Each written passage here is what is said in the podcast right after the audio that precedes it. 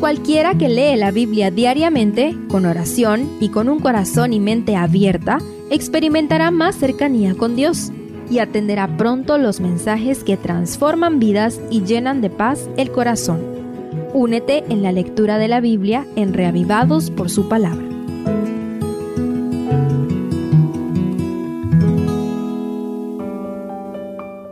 Esdras 3 el capítulo anterior nos dejó con los israelitas saliendo de Jerusalén a levantar sus casas, cada uno a su ciudad. Al séptimo mes, volvieron todos al mismo lugar donde estaban las cenizas del glorioso templo que el rey Salomón había construido. Examinemos los dos eventos registrados para crecer más. Primero, fiesta de los tabernáculos. Al séptimo mes, como ordenaba la ley de Moisés, el pueblo volvió a congregarse alrededor de los escombros del templo para celebrar la fiesta de los tabernáculos. El texto hace énfasis que ni los cimientos del templo habían sido colocados. Así fue como Jesúa con toda su familia de sacerdotes y Zorobabel con toda su familia unieron esfuerzos para levantar un altar para Jehová. El pueblo se regocijó ofreciendo todo tipo de ofrendas. Por su parte, los sacerdotes ofrecieron todos los sacrificios estipulados en la ley para la fiesta sagrada. Imagina conmigo aquella escena. Aquel pueblo que había llegado a ser como las arenas del mar, ahora eran un puñadito de repatriados que tan atemorizados estaban por la amenaza de los pueblos vecinos que fijaron el altar con suficiente firmeza para que no fuera derribado.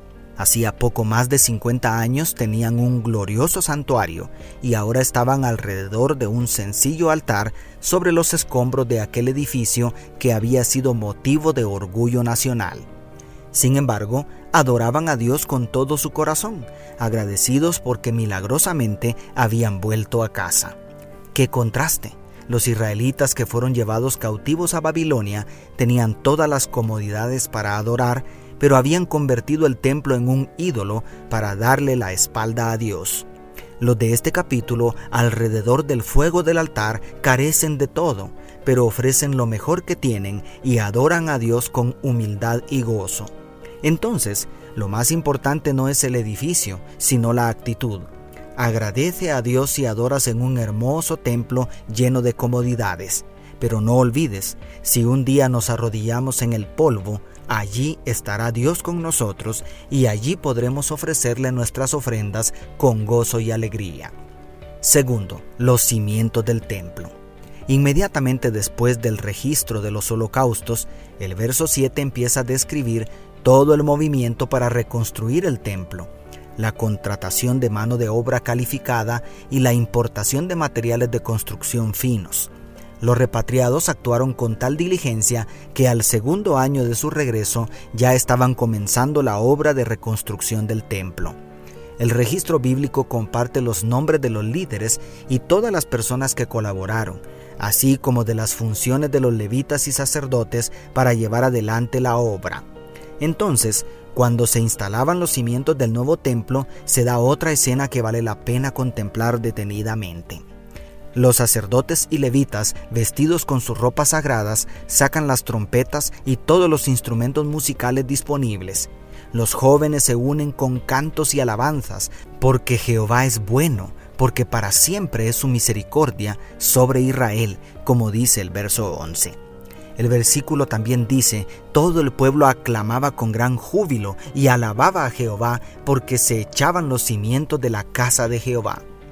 En medio de esto, Esdras nos lleva a contemplar a los ancianos que habían conocido el majestuoso templo de Salomón.